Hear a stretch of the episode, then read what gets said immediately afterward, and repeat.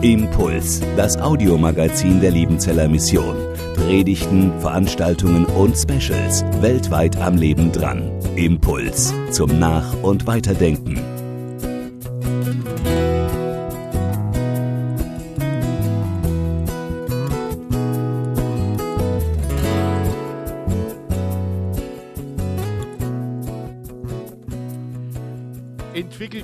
Christliche Glaube weiter. Mit diesem Thema berühren wir ja ein heißes Eisen, über das in den letzten Jahren erheblich diskutiert und auch gestritten wurde.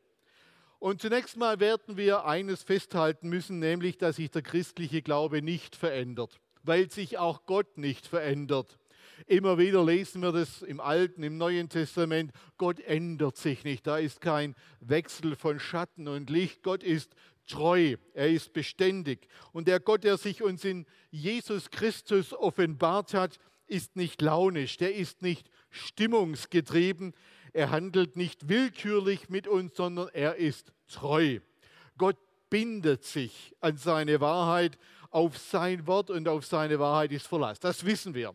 Das ist das Erste, was ich festhalten möchte. Und das gilt jetzt auch für seinen Sohn Jesus Christus. Jesus Christus ist derselbe gestern, heute und auch in Ewigkeit. So steht es im Hebräerbrief, Brief, berühmtes Wort. Und deshalb kann Paulus auch seinen Mitarbeiter Timotheus ermahnen, du aber bleibe. Bleibe bei dem, was du gelernt hast und was dir anvertraut ist. Du weißt ja, von wem du es gelernt hast und dass du von Kind auf die Heilige Schrift kennst, die dich unterweisen kann zur Seligkeit durch den Glauben an Jesus Christus. Bleib bei dem, sagt Paulus zu Timotheus, weil Gottes Wort und Wahrheit beständig sind. Und in diesem Sinne bekennen wir alle ja seit 1600 Jahren über alle Epochen hinweg uns zu den altkirchlichen Bekenntnissen. Das ist das, was uns anvertraut ist. Christen beten seit 1600 Jahren das apostolische Glaubensbekenntnis. Und das ist das Erste, was ich festhalten und deutlich machen möchte. Der christliche Glaube ist etwas Stabiles, etwas Konstantes, etwas Ewiges, das man nicht ständig nach dem Gusto der jeweil, des jeweiligen Zeitgeistes umbauen kann. Jetzt aber ist der christliche Glaube aber tatsächlich auch das Ergebnis einer heilsgeschichtlichen, wenn man so will, Weiterentwicklung. Das wissen Sie auch, das wisst ihr auch. Der Glaube hat sich heilsgeschichtlich weiterentwickelt durch die Offenbarung Gottes in seiner Heilsgeschichte. Gott nötigt sein Volk durch die Offenbarung in Jesus Christus neu von ihm zu denken. Durch die Menschwerdung Gottes in Jesus Christus nötigt uns Gott von ihm noch einmal neu zu denken. Das wird beispielhaft deutlich in dieser berühmten Emmaus-Geschichte in Lukas 24 wo der Auferstandene mit diesen beiden Emmaus-Jüngern, die da diese Wanderbibelschule machen, elf Kilometer von Jerusalem nach Emmaus, kommt er mit ihnen ins Gespräch und dann stellt er ihnen in all den Debatten über das, was in Jerusalem geschehen ist, über die Kreuzigung Jesu, diese eine Frage, ob denn nicht der Messias leiden musste, um in seine Herrlichkeit einzugehen. Musste nicht der Messias leiden? Und mit einer einzigen Frage, mit einer einzigen Frage bringt dieser unerkannte Wegbegleiter eine ganze theologische Welt zum Einsturz und öffne den beiden die Augen für die Wirklichkeit Gottes. Was die Jünger auf diesem Weg begreifen müssen, ist, dass Leid, Schmerz und Tod keine Zeichen für die Abwesenheit Gottes sind. Erst recht kein Zeichen für einen Fluch Gottes oder die Abwendung Gottes. An diesem Nachmittag, auf diesem Weg wird diesen beiden klar, dass Leiden nicht etwas ist, was Gott fremd ist, sondern durch das Gott hindurch zu seinem Ziel kommt. Sie lernen, dass das Kreuz nicht das Scheitern ihrer Hoffnung ist, sondern die Grundlage ihrer Hoffnung. Das war etwas Neues. Das war zweifellos so etwas wie eine Weiterentwicklung ihres jüdischen Glaubens. Musste nicht der Messias leiden und in seine Herrlichkeit, um in, und in seine Herrlichkeit eingehen? Wer das Kreuz versteht, der kann auch sein Leben, diese Welt und unsere Gegenwart mit neuen Augen sehen. Eine Weiterentwicklung ist passiert. Aber diese Weiterentwicklung, besser gesagt diese Neuoffenbarung, und das ist sehr entscheidend, war etwas, was schon vorher in den Schriften Israels enthalten war, was schon vorher in der uralten Offenbarung Gottes in den Schriften Israels drin stand. Denn im folgenden Vers, da heißt es, und er fing an, also Jesus, der unerkannte Reisebegleiter, Weggefährte, er fing an bei Mose und allen Propheten und legte ihnen aus, was in der ganzen Schrift von ihm gesagt war. Das Neue, das sie an diesem Spätnachmittag begriffen und verstanden haben, war eigentlich etwas sehr Altes, was sie bislang aber gar nicht erkannt hatten, was sie bislang gar nicht sehen konnten. Die Ausbreitung des Evangeliums war deshalb in den jüdischen Synagogengemeinden des ersten Jahrhunderts begleitet von einem Prüfen, ob das Neue auch wirklich schon im Alten angekündigt und vorhergesagt ist. So heißt von der berühmten Gemeinde in Beröa in äh, Apostelgeschichte 17, sie nahmen das Wort bereitwillig auf und forschten täglich in der Schrift, nämlich in den Schriften Israels, ob sich so verhielte. Man hat geprüft, ob diese Weiterentwicklung tatsächlich eine Weiterentwicklung ist, die schon lange in den Schriften Israels drinstand, die man aber bisher nicht gesehen, nicht wahrgenommen und verstanden hat. Aber wie ist das jetzt nach Ostern, nach der Auferstehung? Wie ist das nach Pfingsten oder nach der Ausgießung des Heiligen Geistes? Gibt es auch da noch Weiterentwicklungen des christlichen Glaubens? Interessanterweise ist das der Fall. Die ersten Jünger, die waren auch noch nach der Zeit nach Ostern oder in der Zeit nach Ostern der felsenfesten Überzeugung, dass ein Mensch zuerst Jude werden muss, um Christ werden zu können. Deshalb war es für diese ersten Jünger, die ersten Apostel in, den ersten, in der ersten Zeit nach Ostern völlig klar, dass ein Mensch erst sich einer Beschneidung unterziehen lassen musste, dass ein Mensch zuerst Jude werden muss, um Christ sein zu können, bevor er dann in die Gemeinde aufgenommen werden kann. Und es war niemand anderes als der Heilige Geist höchstpersönlich, der dann den Apostelboss Petrus davon überzeugen musste, dass das nicht nötig war, dass das nicht richtig war. Petrus im Haus des Cornelius, dieses Hauptmanns Centurios Cornelius in Caesarea am Meer, er kriegt zuerst eine Vision, in der ihm befohlen wird, unreine Tiere zu essen. Ein No-Go für ihn als Juden, der natürlich nie Unreines gegessen hatte. Und nach der Vision erlebt er, wie der Heilige Geist auf Menschen fällt, die nicht Juden waren, die nicht beschnitten waren. Es waren fromme Menschen, gottesfürchtige Menschen, aber sie waren dezidiert und definitiv keine Juden. Und die bekommen den Heiligen Geist. Paul, Petrus wird genötigt, wird gezwungen, umzudenken. Und er muss sich später dafür rechtfertigen. Er wird zitiert nach Jerusalem zu den anderen Aposteln. Petrus, was hast du denn da gemacht? Was ist denn da im Gange? Was geht hier vor? Was hast du gemacht? Und dann merkt man ihm ab, äh, wie er sich rechtfertigen muss und was er durchgemacht hatte. Da sagt er, wenn nun Gott diesen unbeschnittenen Heiden die gleiche Gabe, nämlich den Heiligen Geist, gegeben hat wie auch uns, uns Juden.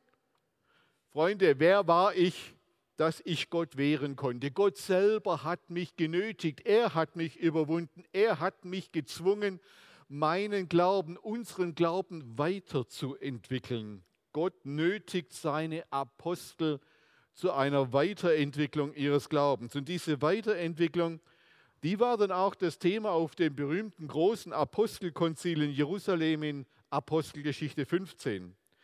Denn genau dort stritt man dann lange und sehr heftig über die Legitimation. Ist das in Ordnung, wenn Paulus und wenn Barnabas in Zypern und in Kleinasien, der heutigen Türkei, Menschen taufen, die vorher nicht beschnitten waren? Ist das in Ordnung, wenn die eine Heidenmission betreiben, ohne dass diese Menschen vorher Juden werden? Geht sowas?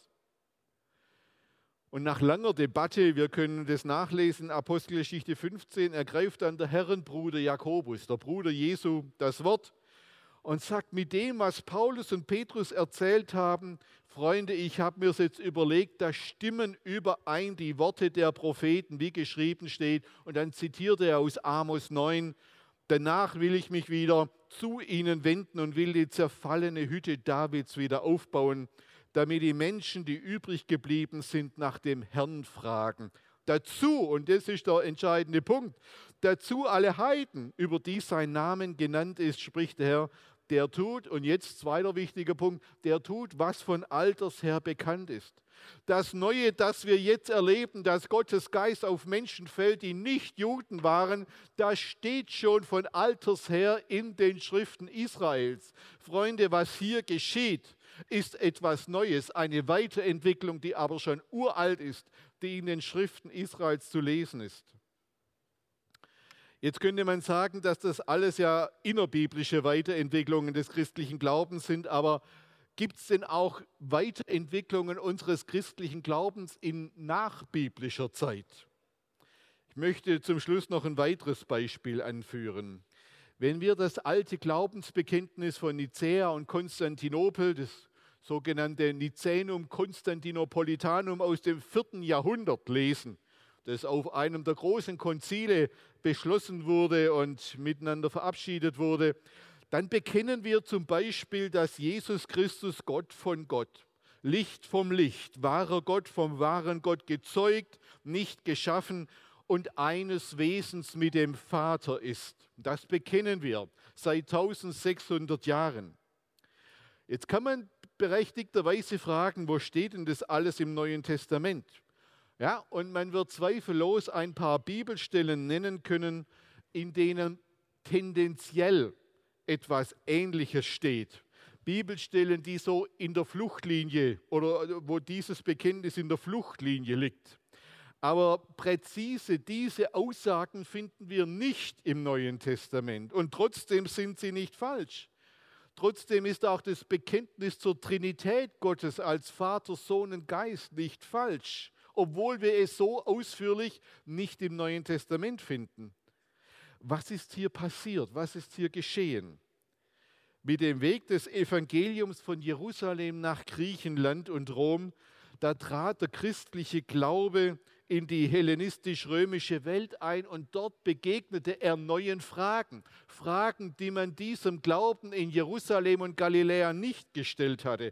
Fragen, die nur aus der Denkwelt dieser hellenistisch-römisch-antiken Welt äh, verstehbar sind. Und auf diese Fragen musste man Antworten finden. In welchem Verhältnis genau steht denn Jesus, der Sohn, zu Gott dem Vater? Wie müssen wir uns das vorstellen, dieses Verhältnis? In welchem Verhältnis steht denn die menschliche Natur Jesu zu seiner göttlichen Natur, wenn er wahrer Mensch und wahrer Gott ist? Wie müssen wir uns das vorstellen? Das waren Fragen, die kamen in dieser hellenistisch-römischen Welt auf und die wurden den Christen gestellt. Die Antworten waren das Ergebnis eines langen und schwierigen Ringens. Und ja, diese Antworten waren in gewisser Weise auch eine Weiterentwicklung der biblischen Texte. Aber man war überzeugt davon, dass ihre Wahrheit schon immer in den Worten Jesu und den Worten der Apostel enthalten war.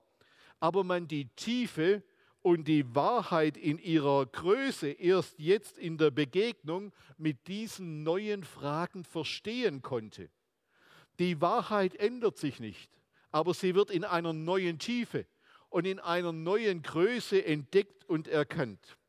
Deshalb komme ich jetzt zum Fazit. Unsere Frage ist, entwickelt sich der christliche Glaube weiter?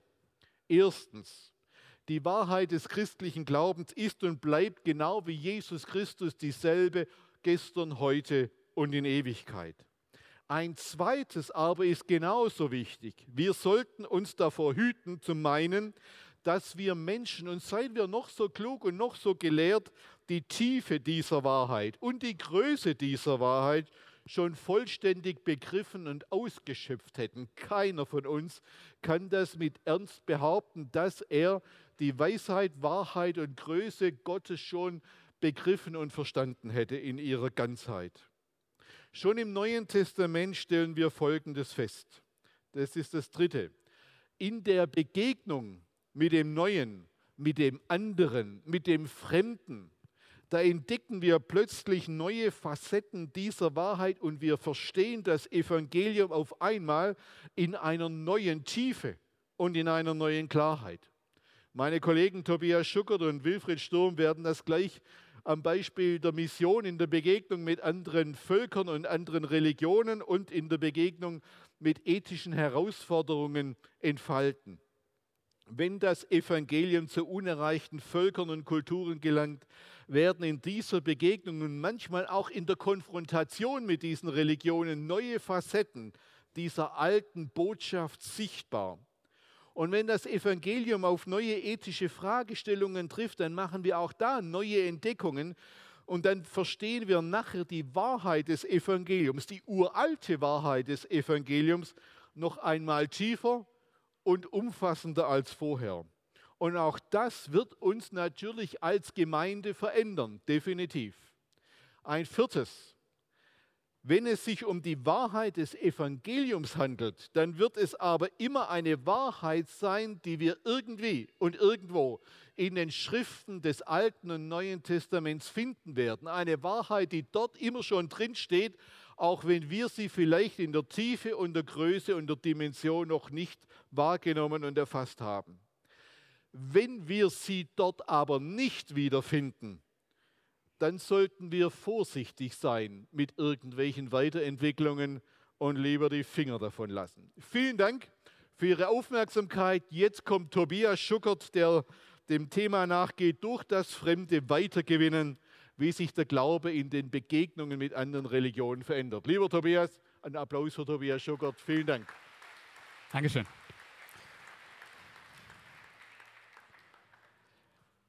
Durch das Fremde weitergewinnen wie der Glaube sich in der Begegnung mit Gläubigen aus anderen Religionen weiterentwickelt. Diese Frage nochmal neu gestellt, kann sich der Glaube, kann sich Theologie, kann sich mein persönlicher Glaube durch die Begegnung mit Menschen, die zu einer anderen Religion gehören, weiterentwickeln? Ist es nicht nur so, dass wir mit Menschen aus anderen Religionen aus missionarischen Gründen zusammen sind? bringt es meinen eigenen Glauben, meine Theologie, mein Glaubensleben und mein Verständnis von der Botschaft Jesu Christi weiter? Bringt es etwas? Und ich würde sagen, ja, genau das geschieht. Das ist eine Erfahrung, die in der Kirchengeschichte schon immer gemacht wurde.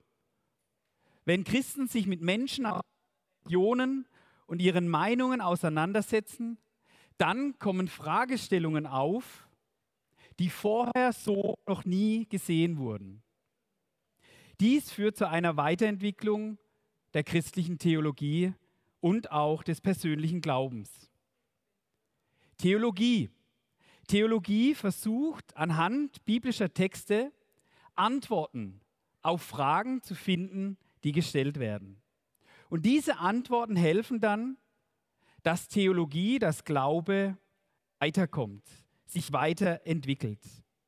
Und jedes Mal, wenn das Evangelium auf Menschen trifft, die zu einer anderen Religion gehören, werden genau Fragen aufgeworfen, die vorher so von Christen noch nicht gesehen wurden. Neue Einsichten in das Evangelium werden gewonnen und das ist sozusagen auch ein Nebenprodukt der Mission. Aber ein wesentliches Nebenprodukt. Ein Nebenprodukt, durch das unser Glaube eine Weite gewinnt, durch das wir Einsichten ins Evangelium bekommen, die vorher so noch nicht da waren. Wir wollen, dass Menschen aus anderen Religionen zum lebendigen Glauben an Jesus Christus kommen. Aber durch die Begegnung mit der fremden Religion gewinnt der Glaube Tiefe und Weite. Volker Geckle hat in seinem Beitrag schon auf einige Beispiele aus dem Neuen Testament und der Kirchengeschichte hingewiesen. Der Glaube der Kirche hat sich weiterentwickelt und wurde vertieft. Ich möchte nun anhand von drei Beispielen zeigen, wie das auch heute noch geschehen kann. Es handelt sich dabei um zwei Beispiele aus dem japanischen Buddhismus und eins aus der aktuellen Islamstudie des Limris-Instituts der IHL. Damit möchte ich auch beginnen.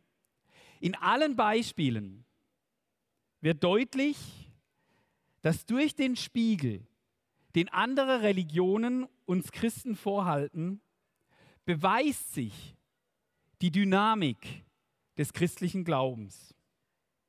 Das erste Beispiel. Das Wort Gottes im Islam. Im Rahmen unserer, unseres Forschungsinstituts Limris sind wir gerade dabei, eine große Islamstudie zu vollziehen. Uns interessiert das islamische Leben in der inneren Metropolregion Stuttgart. Darum gehen wir an Freitagen immer wieder in Moscheen, führen dort Interviews, unterhalten uns mit den Muslimen. Meist haben wir es mit türkischen Muslimen zu tun. Dabei begegnet uns eine tiefe Liebe und große Hochachtung zum Koran. Ein Koran auf den Boden zu legen, ist für Muslime dabei undenkbar. Im Freitagsgebet wird dabei immer der Koran zitiert, und zwar auf Arabisch. Manche der Besucher können Arabisch und verstehen dies, manche auch nicht. Viele der Besucher können Koransuren auf Arabisch auswendig.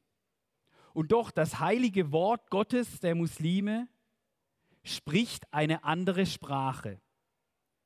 Sie glauben, dass genau das auch wichtig ist, das zu verstehen. Wichtig ist, die Worte in der Sprache wiederzugeben, die der Prophet Mohammed von Allah empfangen hat. Darum rezitieren sie Texte aus dem Koran ohne dass sie diese Texte auch verstehen müssen. Als Christen werden wir hier mit Fragen im Blick auf unser eigenes Bibelverständnis konfrontiert. Wie kann man das Verhältnis Bibel und Koran denken?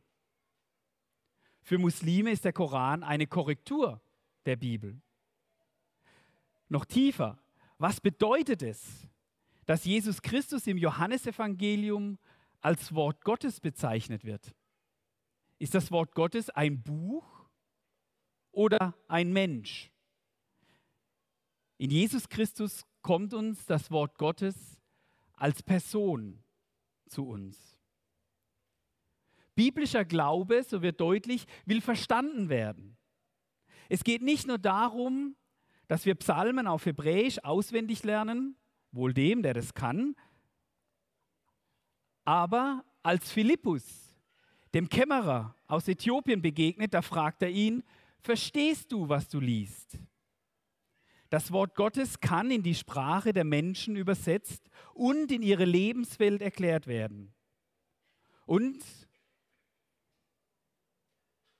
das ewige Wort Gottes wurde Mensch so dass Menschen Gott kennenlernen können durch die Liebe Jesu Christi. Das Wort Gottes ist also zu uns gekommen in Jesus. Das Gegenüber des Koran ist also nicht die Bibel, sondern Jesus Christus. Wenn der Koran das Wort Gottes für Muslime ist, dann verweise ich auf Jesus Christus, das fleischgewordene Wort Gottes. In Hebräer 1 steht, nachdem Gott vor Zeiten vielfach und auf vielerlei Weise geredet hat zu den Vätern durch die Propheten, hat er zuletzt in diesen Tagen zu uns geredet durch den Sohn, den er eingesetzt hat zum Erben über alles, durch den er auch die Welten gemacht hat. Gleichzeitig bin ich von Muslimen herausgefordert. Da gibt es Menschen, die können ganze Suren auf Arabisch auswendig. Muslime setzen mit dem Koran um, wozu Psalm 1 uns mit der Bibel, mit dem Wort Gottes ermutigt. Wohl dem, der nicht wandelt, dem Rat der Gottlosen, noch tritt auf den Weg der Sünder, noch sitzt, wo die Spötter sitzen, sondern hat Lust am Gesetz des Herrn und sinnt über sein Gesetz Tag und Nacht. Ein weiteres Beispiel, wo unser Glaube in Frage gestellt wird und wo wir zu Antworten kommen. Ahnenverehrung in Japan. Sucht man in einer westlichen Dogmatik, in einem Lehrbuch für Dogmatik, etwas über Ahnenverehrung, so wird schnell klar, für uns Christen in Europa oder Nordamerika ist das kein großes Thema. Ahnenverehrung spielt in unseren Kirchen und Gemeinden keine Rolle.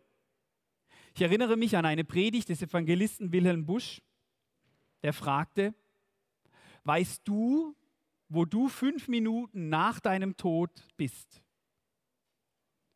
Ich habe diese Frage in Predigten in Deutschland auch immer wieder gestellt.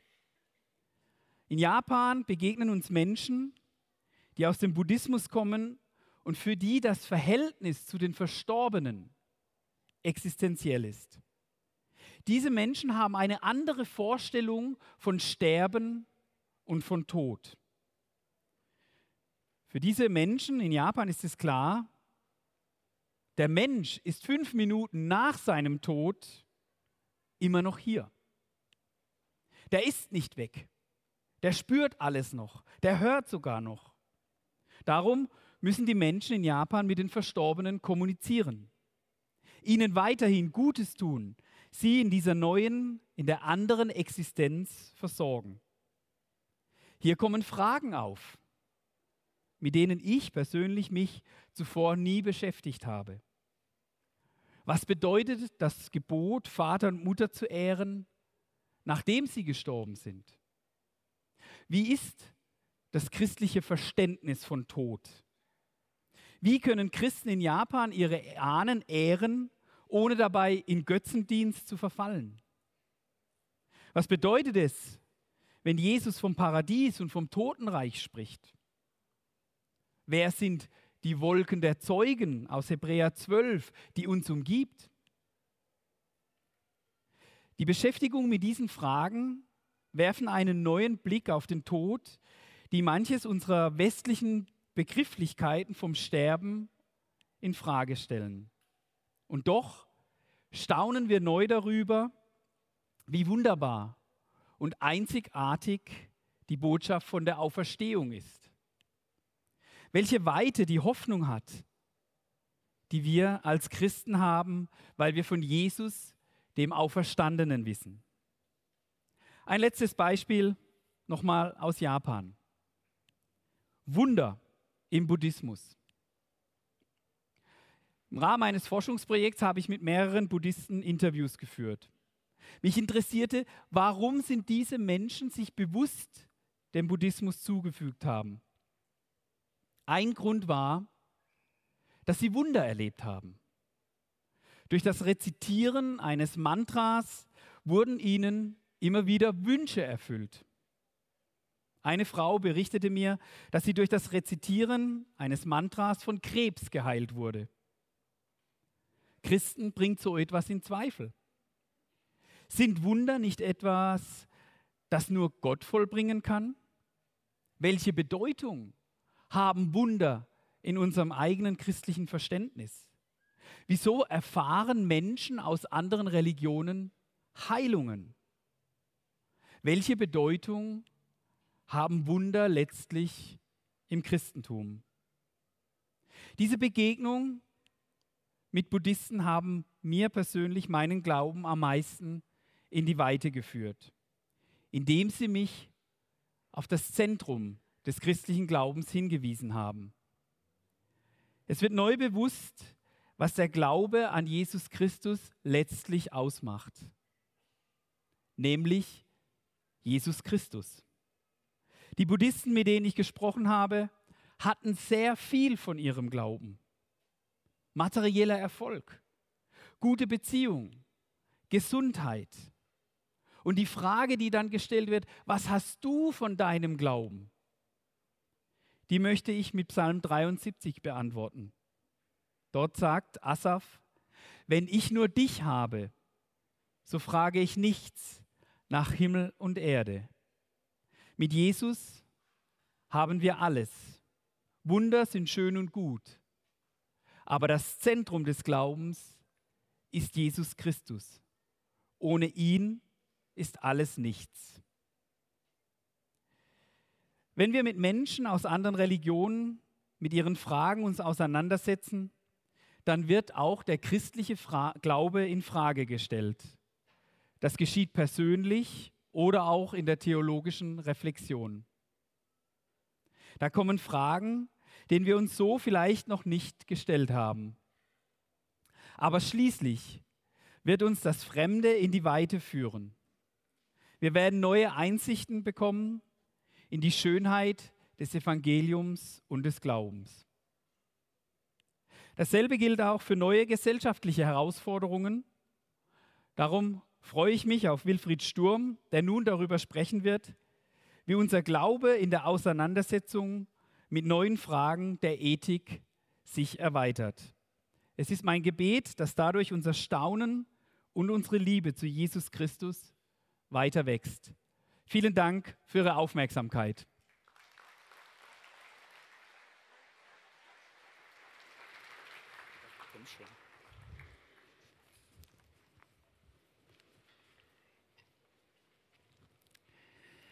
Zum Schluss will ich den ethischen Aspekt unseres Gesamtthemas beleuchten, und zwar unter der Fragestellung, wie muss bzw. kann sich eine christliche Ethik weiterentwickeln? Von dem griechischen Philosophen Heraklit stammt der Satz, alles fließt und nichts hat Bestand. Wir können nicht zweimal in denselben Fluss steigen. Heraklit wollte damit sagen, wir leben in einer Welt, die sich dauernd verändert, die sich ständig wandelt, die uns immer wieder ein neues Gesicht zeigt. Und es scheint ja so, als müssten wir Heraklit recht geben. Wir erleben zurzeit rasante Veränderungen. Zuerst hat die Corona-Pandemie, dann der Ukraine-Krieg unsere Welt durcheinandergewirbelt. Wir sehen uns mit neuen Herausforderungen konfrontiert, mit Klimawandel, Energiewende, künstliche Intelligenz, Zuwanderung von Menschen aus anderen Kulturen und nicht zuletzt vollzieht sich in unserer Gesellschaft auch ein Werdewandel. Traditionelle Werte werden mehr und mehr ersetzt durch das Recht auf Selbstbestimmung als ethisches Ersatzkriterium, sei es im Blick auf das Lebensende, sei es im Blick auf die geschlechtliche Identität, Vielleicht werden wir irgendwann auch über eine selbstbestimmte Festlegung des Alters diskutieren.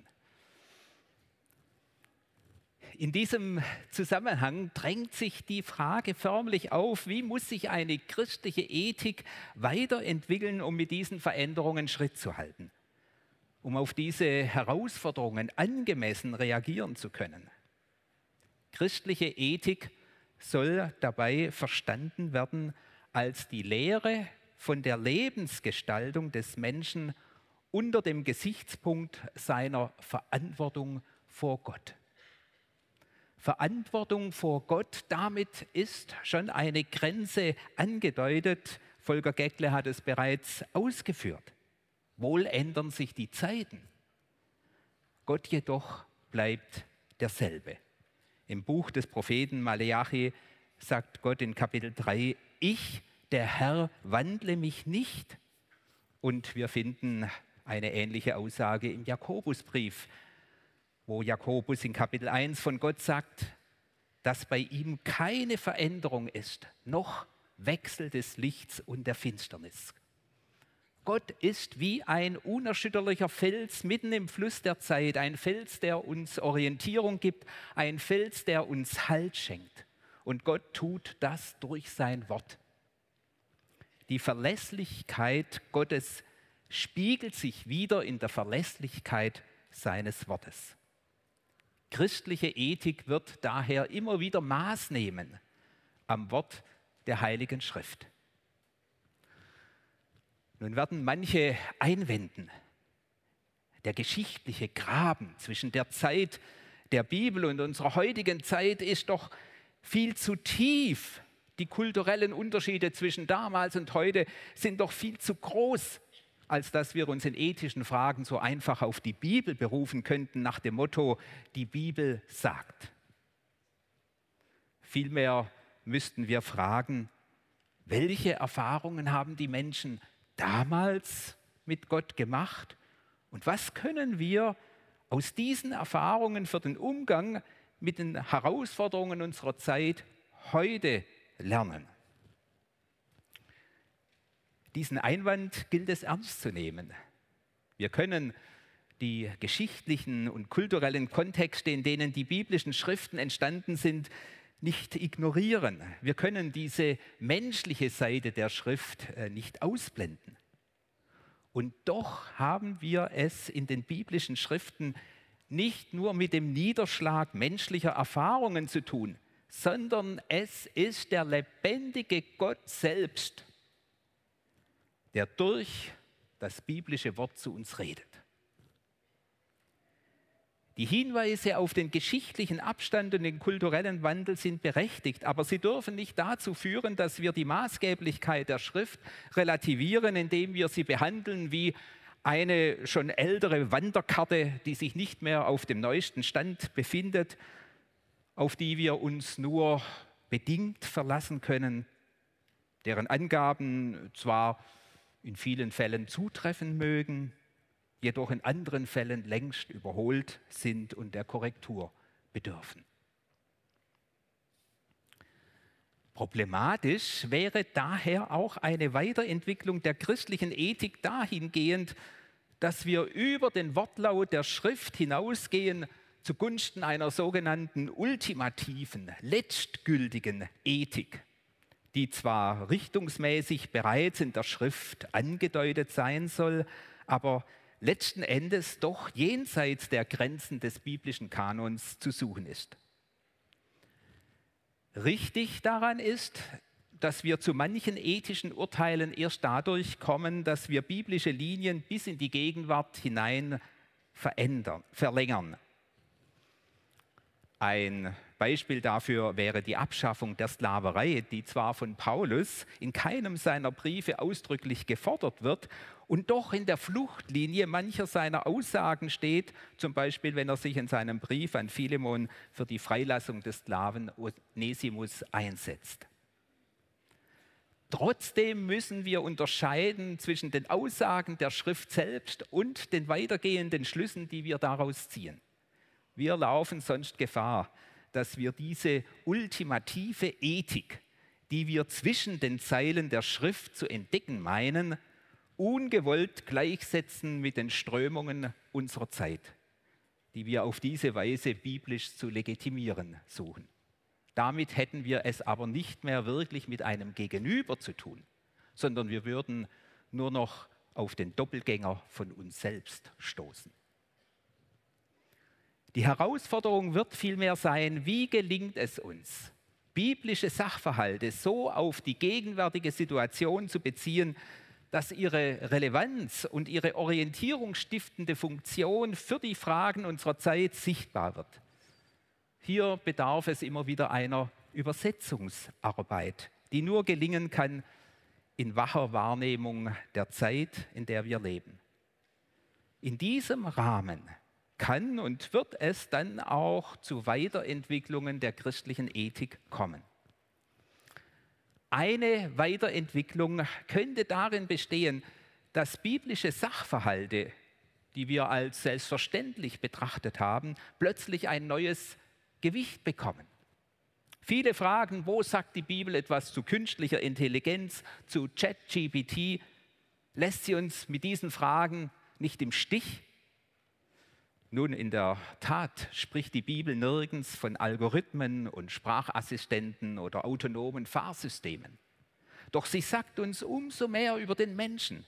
Sie erinnert uns daran, dass der Mensch sich nicht reduzieren lässt auf physikalische, das heißt materielle Gegebenheiten, die man algorithmisch, rechnerisch erfassen könnte. Biblisch betrachtet ist der Mensch eine Einheit von Körper und Geist, das heißt, er besitzt auch eine geistige Dimension, ein Bewusstsein, eine Persönlichkeit. Und darum kann der Mensch nie durch eine Maschine oder durch ein Computerprogramm ersetzt werden. Wir können menschliches Bewusstsein technisch simulieren, das heißt nachmachen. Aber eine Simulation ist nie die Sache selbst eine Spielzeugente, die wie eine Ente aussieht, wie eine Ente auf dem Wasser schwimmt und vielleicht auch noch wie eine Ente quakt, ist noch lange keine Ente und wird auch nie eine Ente werden. Oder um es mit der Philosophin Hannah Arendt etwas ernsthafter zu formulieren, nachmachen lässt sich das Was eines Menschen, nicht jedoch sein Wer. Lassen Sie sich nicht einreden, Google würde uns besser kennen als uns selber. Google kennt unser Herz so wenig, wie wir unser eigenes Herz kennen. Was in unserem Herzen steckt in seiner Tiefe, weiß nur Gott. Damit sind natürlich längst nicht alle Fragen beantwortet und Gott hat uns auch einen Verstand gegeben, aber wir haben doch einen entscheidenden, weichenstellenden Orientierungspunkt gewonnen in einer Zeit, in der die Grenze zwischen Mensch und Maschine immer mehr zu verschwimmen droht, in einer Zeit, die geprägt ist von einer Vermenschlichung der Maschine und von einer Maschinisierung des Menschen. Ich will noch ein zweites Beispiel dafür nennen, wie sich eine christliche Ethik weiterentwickeln könnte. In Auseinandersetzung mit den Fragen unserer Zeit. Vielleicht brauchen wir angesichts des gnadenlosen Moralismus, der sich in unserer Gesellschaft breit macht, mehr denn je eine ganzheitliche Ethik. Damit meine ich eine Ethik, die nicht nur moralische Maßstäbe vermittelt, sondern auch weiß, dass wir an diesen Maßstäben immer wieder scheitern und dass wir alle miteinander auf Vergebung angewiesen sind. Vielleicht liegt eine der großen Herausforderungen für eine christliche Ethik heute in der Frage, wie verhalten sich Gerechtigkeit und Vergebung? Wie kann es gelingen, dass auf der einen Seite geschehenes Unrecht und die Leiterfahrung der Opfer ernst genommen und nicht verharmlost wird und auf der anderen Seite aber auch Menschen nicht für alle Zeit auf ihr Fehlverhalten festgenagelt werden, wo sich doch ein anderer an unserer Stelle festnageln ließ. Was bedeutet es für unser Miteinander, dass Gott am Kreuz Gerechtigkeit und Vergebung, Gericht und Gnade zusammengebracht hat? Wie kann das gelebt werden? Auch in unserer Gesellschaft. Am Ende meiner Ausführungen soll ein Wort von Dietrich Bonhoeffer stehen. 1936 schrieb er in einem Brief an seinen Schwager Rüdiger Schleicher. Nur wenn wir es einmal wagen, uns so auf die Bibel einzulassen, als redete hier wirklich der Gott zu uns, der uns liebt und uns mit unseren Fragen nicht allein lassen will, werden wir an der Bibel froh. Ich wünsche mir eine Weiterentwicklung der Ethik vor allem dahingehend, dass wir neues Vertrauen gewinnen in die Aktualität der Schrift. Dass wir der Schrift mit neuer Erwartung begegnen, mit der Erwartung in diesem alten und doch so aktuellen Buch neue Entdeckungen zu machen, Antworten zu finden auf die Fragen unserer Zeit. Am Anfang klang es an, bleibe bei dem, was du gelernt hast. Vielleicht geht es darum, dass wir Maß nehmen an unserer Herkunft, um Orientierung zu gewinnen für unsere Zukunft. Ich danke Ihnen für Ihre Aufmerksamkeit.